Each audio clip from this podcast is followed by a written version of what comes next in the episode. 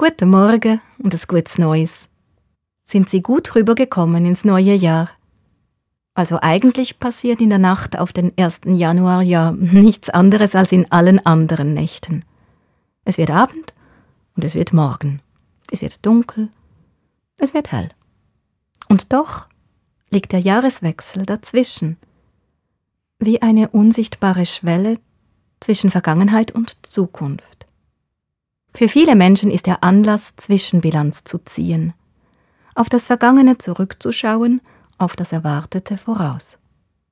Ich nutze gerne die stillen Sonntage im Advent für den Blick zurück aufs vergangene Jahr. Heuer fiel mir dabei die Post von einem Radiopredigthörer in die Hände.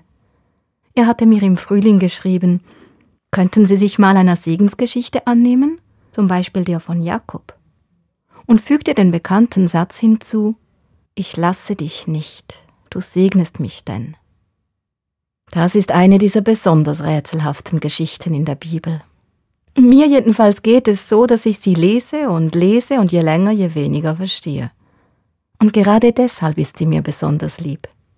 Diese Geschichte möchte ich Ihnen heute erzählen. Zum Jahresanfang. Vorab ein paar Bemerkungen dazu, was bisher geschah. Nach einem halben Leben im Exil ist Jakob auf dem Heimweg. Er hat einigen Dreck am Stecken und viel erreicht. Jetzt sitzt er am Fluss, am Jabok, an der Grenze zu seiner Heimat. An der Grenze zu dem Land, das er vor vielen Jahren Hals über Kopf verlassen hat, auf der Flucht vor der Rache seines Bruders. Hier ist er gewissermaßen an der Schwelle zwischen Vergangenheit und Zukunft. Rainer Maria Rilke hat zu dieser Geschichte ein Gedicht geschrieben. Der Schauende heißt es. Und es beginnt so. Ich sehe den Bäumen die Stürme an. Die Bäume sind vielleicht zerzaust und zerrüttet vom Wind, gezeichnet jedenfalls. Später folgt eine Zeile, die den Kern der Geschichte trifft. Wie ist das klein, womit wir ringen? Was mit uns ringt, wie ist das groß?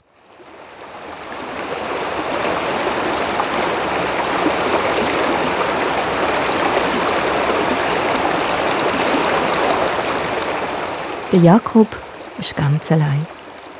Seine Frauen und seine Kinder, seine Knechte und Mägde und Tiere, die sind schon in dem Jabok. Auf der anderen Seite vom Fluss haben sie ihre Zelte aufgestellt. Aber der Jakob steht da und traut sich nicht über. Sein Herz klockt laut. Es ist ihm Geschmuch im Bauch. Auch der Jakob ist froh, dass er allein ist. Er wird nicht daneben merkt, wie fest Schiss er noch hat. Und da steht er, da am Bord oben und schaut übers Land. Es wird schon langsam dunkel. Denen im Lager sieht er ein paar Feuer. Dort hocken sie jetzt, seine Leute, und singen, erzählen sich Geschichten. Und er ist da und denkt an früher. Alle Mist, den er gebaut hat, kommt in den Sinn und das Herz klockt ihm fest. Auf Mal packt er neben an den Schultern. Der Jakob verklopft. Er hat niemand gehört. Sofort schaut er rum. Da ist neben, gerade hinter ihm. Aber es ist dunkel, er sieht ihn nicht. Der Jakob bückt sich geschwind und dann geht er zurück. Und schon sind die Beden am Kämpfen. Sie trollen über den Boden, dass der Staub nur so stübt. Man hört küchen und krachsen. Aber man sieht nichts vor lauter Dünkle. Und niemand sagt ein Wort. Man weiß nicht, wer oben ist, wer unten, wer stärker ist, wer gewöhnt. Die ganze Nacht kämpfen die beiden miteinander. Jetzt wird es schon langsam ein bisschen heller am Horizont. Und sie sind immer noch dran. Da merkt der andere, dass er Jakob nicht mag pro. Und darum haut er ihm eins an die Hüfte, dass ihm die Hüfte schier raushängt. Und dann sagt er zu ihm, lass mich los, es fängt schon an Tage. Aber der Jakob krücht. Kannst du denken, da hätte mir grad noch gefällt. Nur wenn du mich segnest, dann lass ich dich. Der andere bleibt stehen und lässt den Jakob los. Sag mir zuerst, wie heiß ist, sagt er dann. Jakob heiss sie.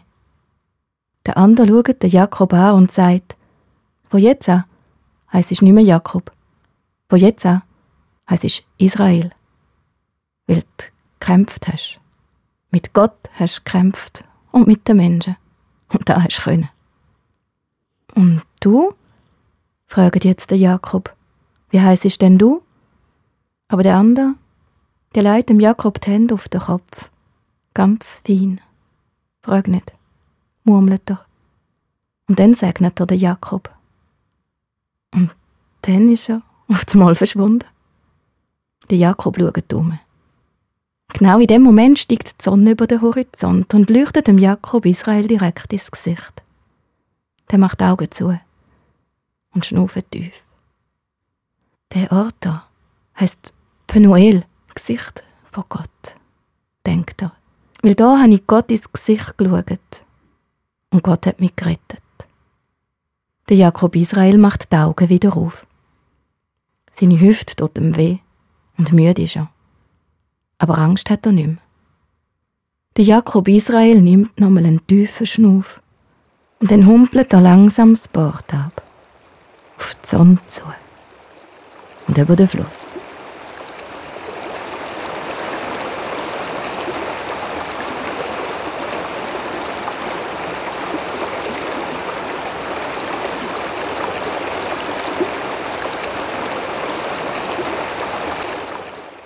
Ja, der Jakob. Gesegnet und geschlagen zieht er über den Fluss, hinein in die ungewisse Zukunft. Die Nacht an der Grenze hat ihn gezeichnet. Was war das für ein nächtlicher Kampf? Mit wem hat Jakob die ganze Nacht gerungen, bis er im Morgengrauen einen neuen Namen bekommt und gesegnet wird? Die Bibel lässt es offen. Überhaupt ist der hebräische Text höchst seltsam. Er ist so knapp, dass oft nicht klar ist, ob gerade Jakob etwas macht oder die fremde Figur. Vielleicht bildet der Text sprachlich einfach das Gerangel in der Dunkelheit nach.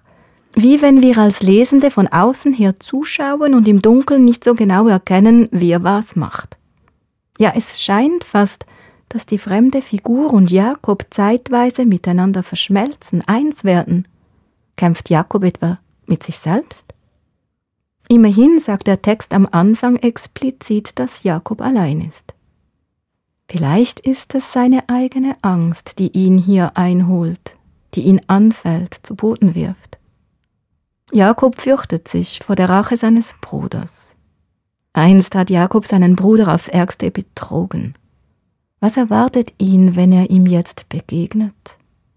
Jakob ist halb krank vor Angst. Die ganze Nacht kämpft er. Etwas ringt mit ihm, lässt ihn nicht los. Als der Morgenhimmel sich rötlich färbt, kommt die Wende. Lass mich, denn es wird hell. Aber jetzt will Jakob es wissen. Nur wenn du mich segnest. Wenn er die Angst schon nicht loswerden kann, dann soll sie sich wenigstens verwandeln. Ihn verwandeln soll sie. Schrecken und Segen sind sich in dieser Geschichte ganz nah. Beides geht ans Eingemachte, ans Innerste der Existenz. Nach dieser Nacht an der Schwelle ist Jakob gestärkt und verletzt. So, gezeichnet und gesegnet, überquert er die Schwelle, den Jabok. Hinkend und aufrecht geht er seinen Weg der Zukunft entgegen, auf das zu, was kommt. Heute beginnt ein neues Jahr. Wie eine unsichtbare Schwelle liegt der Jahreswechsel hinter uns. Wie auch immer das vergangene Jahr Sie gezeichnet hat, ich wünsche Ihnen, dass Sie diese Schwelle angstfrei überschreiten können. Hinkend, vielleicht, aber segensvoll. Ich wünsche Ihnen Gottes Segen. Es gutes Neues. Amen.